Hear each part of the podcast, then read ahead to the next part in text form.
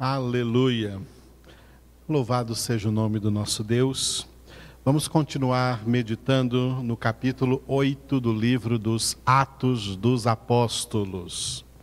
Nós vamos passar agora para uma segunda etapa neste capítulo 8. Na primeira etapa, nós vimos a evangelização que o diácono Filipe realizou na cidade de Samaria. Depois de encerrada a obra que ele estava realizando ali, ele, saindo da Samaria, foi direcionado pelo próprio Deus aonde deveria ir. E uma das coisas que ele fez no caminho foi evangelizar a um homem que veio de muito longe, da Etiópia. Era um servo da rainha Candace na Etiópia, um eunuco, eunuco da rainha da Etiópia, e ele vinha da cidade de Jerusalém, é provável que ele fosse um prosélito. O que é um prosélito? Prosélito era alguém que não era judeu, era de uma outra nação, mas que tivesse sido convertido ao judaísmo. Isso era um prosélito. Então, esse homem que deveria ser lá da Etiópia, um etíope, era convertido ao judaísmo, provavelmente, por isso ele vinha de Jerusalém, de alguma celebração religiosa da qual ele participou em Jerusalém, muito longe da Etiópia, muito longe da sua terra. Ele estava então voltando em sua carruagem, lendo um livro do Antigo Testamento, o livro do profeta Isaías. Nós vamos ver né, como essa passagem é muito bonita e o que Deus realizou na vida dele através do diácono do diácono Filipe que evangelizou esse homem. Vamos ver passo a passo o que aconteceu. Esse texto todo está aí no Atos capítulo 8, versículos 26, do versículo 26 até o versículo 40, até o fim do capítulo de número 8, essa história aí do encontro do diácono Filipe com este eunuco da rainha Candace da Etiópia, este homem etíope. Por isso o título então de todo esse texto aí é O Eunuco. Esse texto ele está dividido primariamente assim. Primeiro, Filipe te, recebeu a orientação de um anjo acerca do que fazer. Por isso, ele foi orientado pelo anjo, Atos 8, de 26 a 28. É uma espécie de introdução desse texto. Depois vem o desenvolvimento do texto, do versículo 29 até o 40, onde ele foi orientado pelo Espírito Santo de Deus. Primeiro vamos ver como ele foi orientado pelo anjo. Um anjo de Deus orientou Filipe. Essa parte, então, versículos 26, 27 e 28, essa parte introdutória desse texto, está dividida da seguinte maneira: uma pequena introdução introduzindo-nos no assunto aí, no versículo de número 26, que eu dei o título aí, Caminho para Gaza. Quando Filipe saiu ali da Samaria, ele tomou a direção ali da, do que é conhecida hoje de a faixa de Gaza. É uma terra, a palavra Gaza é uma palavra filisteia, veio dos filisteus. A faixa de Gaza é o lugar em Israel onde, desde a antiguidade, antes mesmo de Israel tomar a terra de Canaã, uma parte da terra de Canaã que Israel nunca conseguiu tomar foi a terra que era a terra dos filisteus, que ficava justamente nisso que se chama hoje de a faixa de Gaza. A terra de, de Gaza, Asquelon e outras cidades que você lê na Bíblia, especialmente no Antigo Testamento. Saindo da Samaria, Filipe se direcionou para este lugar aí, né, a faixa de Gaza, para pregar ali o evangelho. E durante isso aconteceu então que nós vamos ver nos versículos 27 e 28 o surgimento do eunuco. Esse eunuco apareceu aí numa carruagem. Este versículo 26, caminho para Gaza, está escrito assim: Um anjo do Senhor falou a Filipe, dizendo: Dispõe-te e vai para o lado do sul, no caminho que desce de Jerusalém a Gaza, este se acha deserto. Ele se levantou e foi. Bom, em primeiro lugar, vamos, vamos criar a cena aqui na nossa mente. Filipe encerrou o trabalho que ele ia fazer na Samaria, pregar o evangelho. Deixou ali na Samaria pessoas convertidas. Os apóstolos Pedro e João ainda vieram e oraram por essas pessoas, elas ficaram ali na Samaria, cheias do Espírito Santo, e Filipe prosseguiu então o caminho para evangelizar em outros lugares, pregar o evangelho em outros lugares. Jesus disse, Jesus deu uma ordem geral, generalizada, dizendo assim, Marcos capítulo 16, versículo 15: Ide por todo mundo e pregai o evangelho a toda criatura. Essa é uma palavra generalizada. Por quê? Porque no particular de cada cristão, de cada servo ou serva de Deus, né? ninguém pode pegar essa palavra e dizer assim: bom, Jesus mandou eu ir por todo mundo pregar o evangelho a toda criatura, então eu vou. Não é assim de qualquer maneira. Jesus não mandou ninguém ser aventureiro. Jesus mandou pregar o evangelho a toda criatura, mas os detalhes dessa pregação, o itinerário dessa pregação, onde cada pregador deve ir pregar o evangelho ou ficar pregando o evangelho, isso tem que ser dirigido pelo Senhor. Esses detalhes particulares têm que ser dirigidos pelo Senhor. Nós ainda vamos ler aqui, enquanto estivermos estudando o livro dos Atos dos Apóstolos, quando chegar nas missões do apóstolo Paulo, nós vamos ver que o apóstolo Paulo teve aquela experiência algumas vezes de querer ir pregar o evangelho em algum lugar e o Espírito Santo não permitir. E alguém poderia entender, mas como que o Espírito Santo não permitiu Paulo ir pregar o Evangelho em determinado lugar, se Jesus disse: ide por todo mundo e pregar o Evangelho a toda criatura? Então está liberado, pode ir a qualquer lugar. Não, o que Jesus deu foi uma ordem genérica, que deve ser obedecida dentro da cada particular realidade, circunstância do chamado e missão que Deus vai concedendo a cada um de nós. Filipe saiu da Samaria. Para onde ele vai agora? Ele precisa de uma, ele precisa de uma orientação. Para dar uma orientação a Filipe de onde ele deveria continuar dali, porque ele podia sair da Samaria e ir para o norte, para a Galileia, ele poderia voltar para a Judéia na direção de Jerusalém, Belém, mas Deus enviou um anjo para dizer para ele aonde ele deveria ir.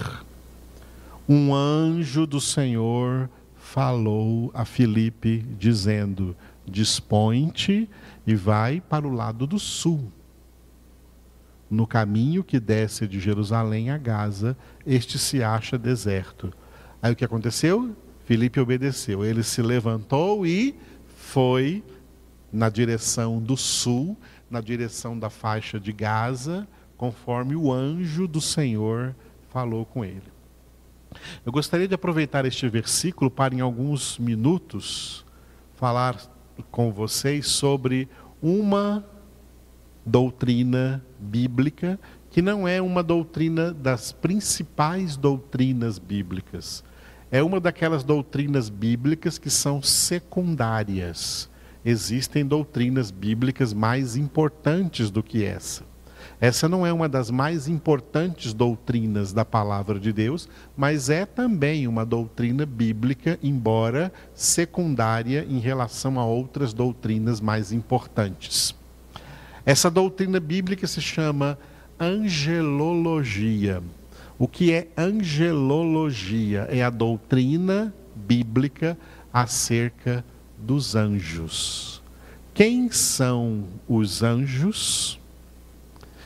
por que Deus os criou, qual o propósito da existência dos anjos, como esses anjos agem, como eles trabalham na realização dos propósitos de Deus. Eu já iniciei hoje falando sobre Cria... os dois elementos da criação, a criação permanente e a criação provisória. Os anjos e os homens fazem parte da criação permanente. São seres criados que, uma vez criados, vão existir para sempre, jamais deixarão de existir. Deus criou os seus anjos, não sabemos qual o número. A Bíblia nos faz referência de miríades e miríades. Miríade é uma palavra que vem do grego que expressa milhares e milhares, muitos anjos. Mas não sabemos o número dos anjos. O que nós sabemos pela palavra é que os anjos de Deus são seres espirituais. E estes seres espirituais, eles não se reproduzem, portanto, eles não se multiplicam. O número de anjos que Deus criou é o número de anjos que sempre vai existir. Esse número não diminui, porque anjos não morrem, são seres imortais, e esse número não aumenta, porque anjos não procriam, eles não se multiplicam. Eles são seres assexuados, não têm gênero masculino e feminino. São anjos do Senhor. Nós sabemos pelo contexto da Escritura que uma terça parte, não sabemos o número exato, mas de todo o número dos anjos criados por Deus, uma terça parte, divida em três partes, uma terça parte decaiu com Satanás. Uma terça parte desses anjos abandonaram o seu estado de santidade original. Os anjos foram criados num estado original de santidade. Mas uma terça parte decaiu desse estado e se tornaram demônios. A palavra demônio vem do grego daimonion, que traduzido para o português significa espírito sujo ou espírito imundo. Eles se sujaram com o pecado. Pecado de anjos não tem perdão. Portanto, a obra da salvação não alcança anjos. A obra da salvação alcança homens. Anjos, uma vez que pecaram, estão automaticamente condenados. Satanás e os demônios, os anjos decaídos, estão já condenados. Não há salvação para eles. Mas então sobraram dois terços dos anjos de Deus, dos anjos santos, que não foram contaminados pelo pecado. Então, nessa matemática, nós temos para cada demônio, temos dois anjos de Deus que não pecaram. Então, o exército angelical de Deus é maior do que o pequeno exército de Satanás com os seus demônios. Portanto, a vitória de Deus, a vitória do exército de Deus, dos anjos de Deus sobre os demônios, ela é garantida. Bom, é importante dizer que os anjos não se multiplicam, porque tem muitos hereges por aí que ficam pregando que é, lá no Antigo Testamento, no capítulo 6 de Gênesis, né, quando diz que os, os filhos de Deus se uniram com as filhas dos homens e nasceram então os gigantes daquela época, e tem hereges que pregam que esses filhos de Deus eram anjos.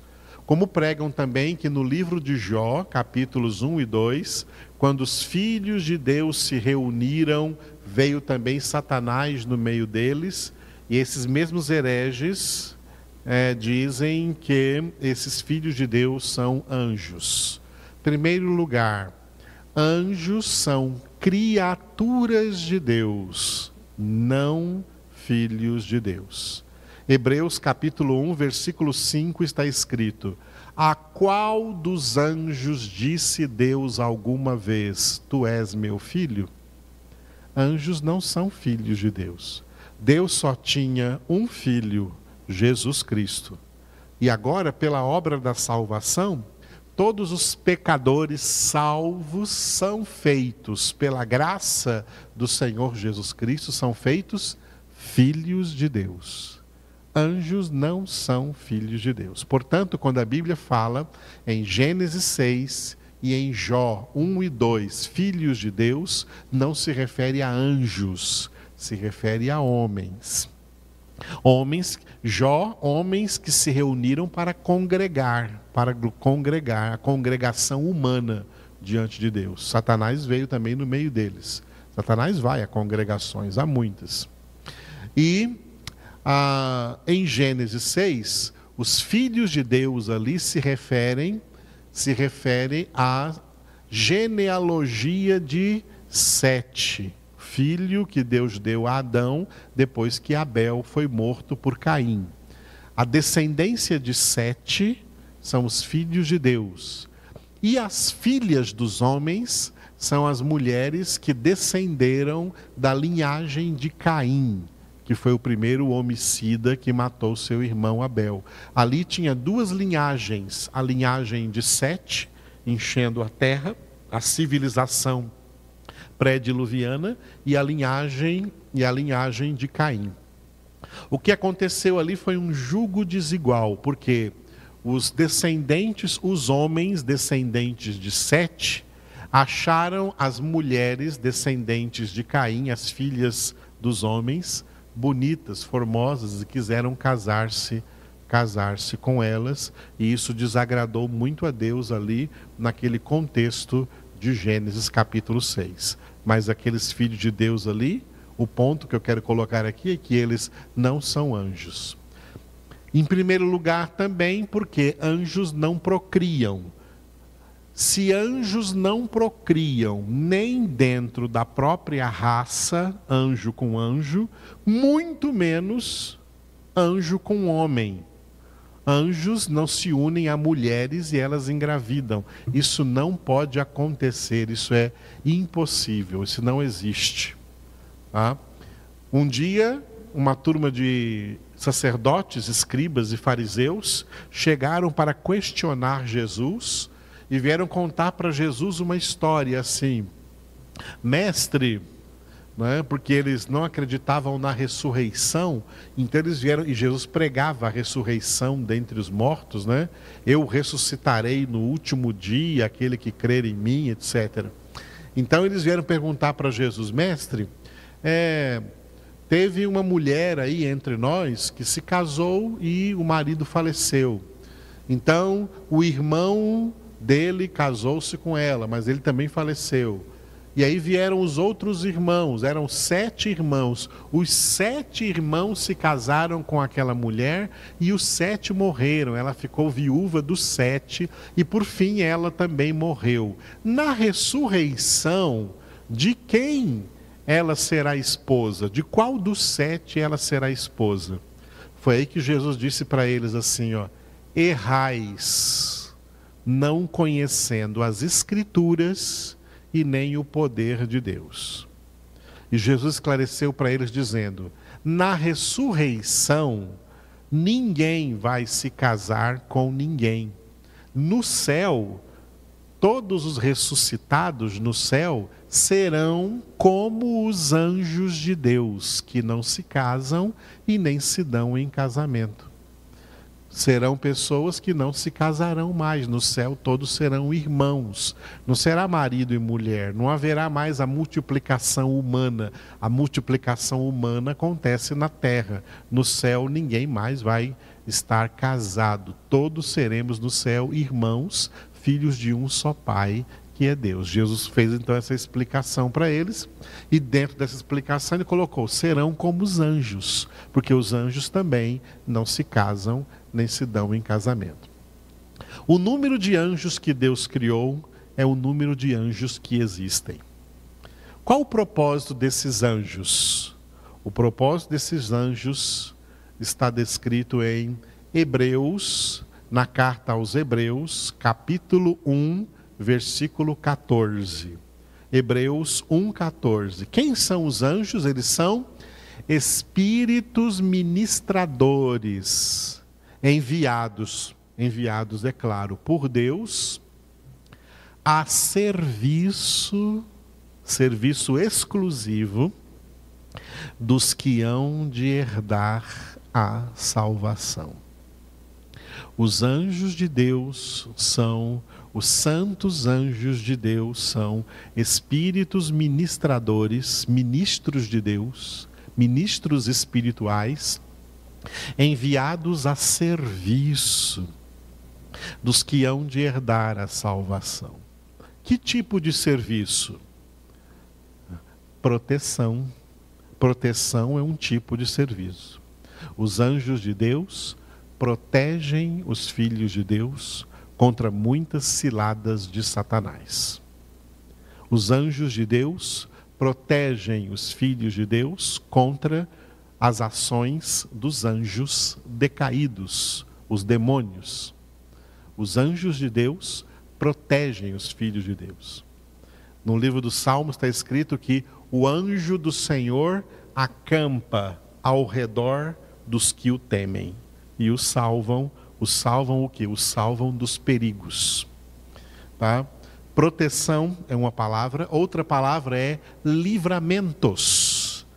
Muitos livramentos que Deus opera nas nossas vidas, livramentos de muitos perigos, são realizados esses livramentos pelo ministério dos anjos. E também orientações específicas para alguma coisa, para algum serviço, para alguma obra. É isso que nós vemos aqui em Atos 8, 26. Deus enviando um anjo, e esse anjo chegou a falar com Filipe. Agora, olha a experiência que Filipe teve de ver um anjo falando, de ter ali um anjo falando com ele. Os anjos são seres espirituais, portanto, eles são invisíveis mas como seres espirituais, eles têm o poder de se manifestar de forma visível quando isso for ordem e plano de Deus. Por exemplo, os anjos que chegaram para destruir a cidade de Sodoma e Gomorra chegaram na casa de Ló como dois homens, e todo mundo das cidades, daquelas duas cidades, viu aqueles dois homens e pensaram que eram dois homens estrangeiros que estavam sendo recebidos ali como hóspedes na casa de Jó. Porque os anjos têm esse poder, como seres espirituais, eles têm esse poder de se manifestar em figura humana, como um ser humano, mas eles só fazem isso quando Deus ordena quando Deus permite.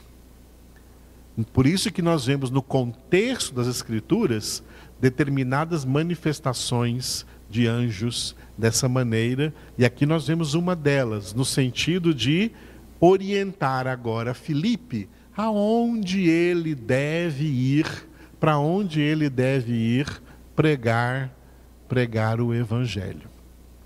Interessante que esse anjo, então, que apareceu aqui em figura humana, falando com Filipe, era um anjo né, que falou com ele. Ou seja, Filipe ouviu a sua voz, entendeu que era um anjo. Quando Jesus foi elevado aos céus, nós lemos em, no primeiro capítulo do livro de Atos, dois homens vestidos de branco, eram dois anjos também, vieram dizer aos apóstolos: este Jesus que acaba de ser elevado às alturas, ele voltará do mesmo modo também que o vistes. Deus mandou ali dois anjos para falar com os apóstolos naquele dia. Mandou um anjo aqui para falar com Filipe. Os anjos vão aparecendo no contexto da revelação das Escrituras, para que essas Escrituras chegassem também até nós. Então, dentro dessa história, enquanto a Escritura estava sendo revelada, Deus muitas vezes enviava seus anjos para falar com estes homens, e esses anjos eram vistos e ouvidos por esses homens. Hoje, como nós devemos levar essa doutrina de anjos em consideração? Primeiro lugar, nós não falamos com anjos. Nós não oramos a anjos. Como, por exemplo, o catolicismo ensina a fazer e o espiritismo também ensina a fazer. A falar com anjos, a fazer orações a anjos. Nós não fazemos orações a anjos. Nós não oramos invocamos anjos. Nós obedecemos a Bíblia Sagrada e, segundo a Bíblia Sagrada, nós só invocamos o nome do nosso Deus. Nós só oramos a Deus, nós não oramos a anjos. Os anjos existem e eles estão fazendo isto que eu ministrei para vocês aqui no Hebreus 1,14. Eles estão a serviço de nós, a serviço dos que hão de herdar a salvação, para proteger, para livrar e até, se for necessário, para alguma orientação que Deus os mande fazer. No entanto, devemos entender, eles estão agindo de acordo com a vontade de Deus eles estão agindo de acordo com os propósitos de Deus. Eles estão agindo para nos guardar nesse caminho de santidade, de santificação. Eles estão agindo. Os anjos são instrumentos de Deus a nosso favor, em favor dos filhos de Deus. É tudo que nós precisamos saber.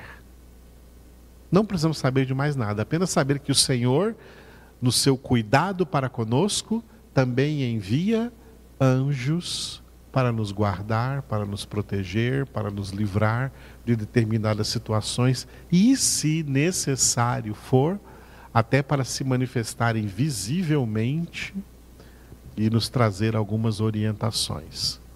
Pode ser que durante nossa experiência de vida espiritual a gente receba algum anjo sem saber que era anjo. A Bíblia diz isso. Alguns hospedaram anjos sem saber que eram anjos, pensando que eram homens. Mas anjos que foram enviados de maneira visível para nos auxiliar em alguma coisa ou nos orientar. O fato bíblico é este: Deus também opera na instrumentalidade dos seus anjos estes seres espirituais. E este primeiro versículo aqui deste último parágrafo, dessa última história aqui de Atos 8, inicia nos dizendo isso. Um anjo do Senhor falou a Filipe, dando a ele a orientação de onde ele deveria ir, e Filipe então obedeceu. Louvado seja o Senhor que cuida de nós de tantas maneiras, inclusive enviando seus anjos a nosso favor. Aleluia. Louvemos a Deus por essa verdade e saibamos que Ele está cuidando de todos os detalhes que envolvem a nossa vida. Aleluia. Obrigado, Senhor nosso Deus Obrigado por mais essa congregação que nós vamos agora encerrando aqui em nome de Cristo Jesus.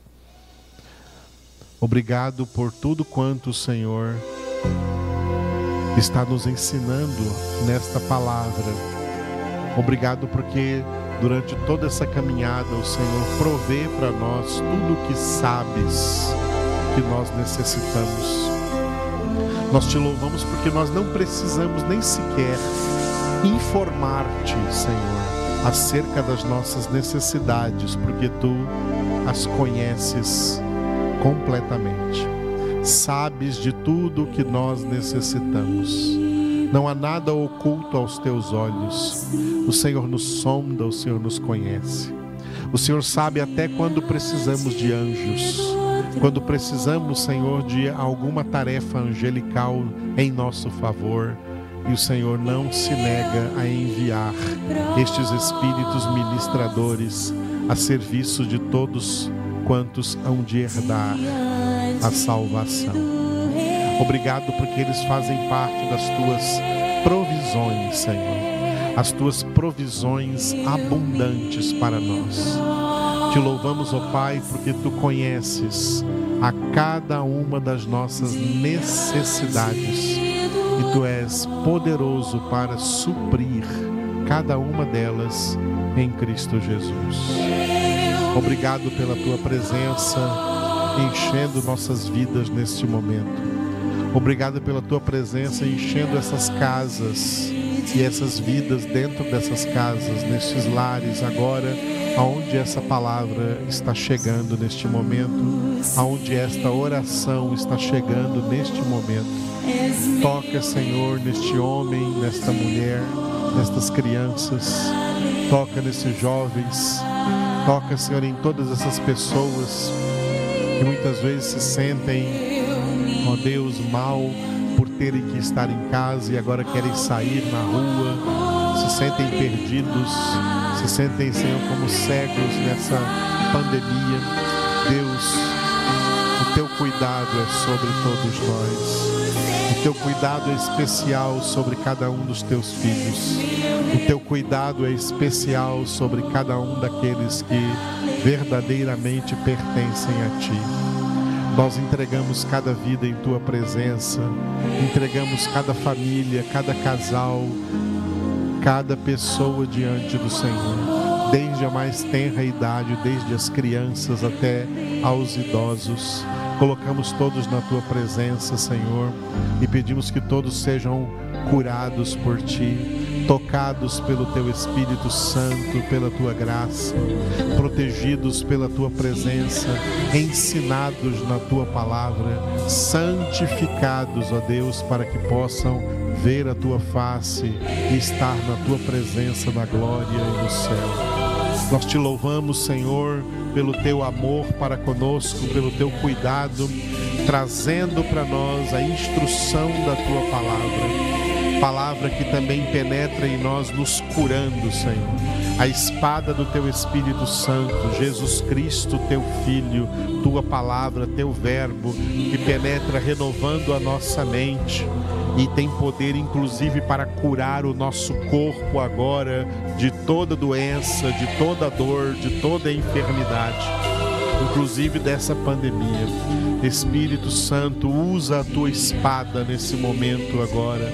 Envia a tua espada sobre toda a face da terra, convertendo vidas, mentes, intenções, corações, transformando, Senhor, transformando pessoas. Não há nenhum poder de transformação no mundo como o teu poder. O Senhor é poderoso para nos transformar. Por isso, Senhor, a Ti nos entregamos, nos prostramos diante do Senhor, adoramos o Teu nome, Senhor, engrandecemos o Teu nome, Senhor. Grande é o Senhor, digno de ser glorificado e exaltado. Querido Pai Celestial, nós te adoramos.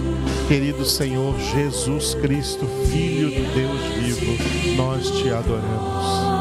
Querido Espírito Santo de Deus, nós te adoramos. Senhor nosso Deus, nos entregamos a Ti e queremos viver no centro da Tua vontade. Queremos viver para a Tua glória, para o Teu louvor, para dizer que só o Senhor é Deus, só o Senhor é santo, só o Senhor é Deus verdadeiro. Tu nos sondas e nos conheces, e te louvamos porque em todas as coisas, em todos os aspectos, tu nos preenches, para que sejamos tomados de toda a tua plenitude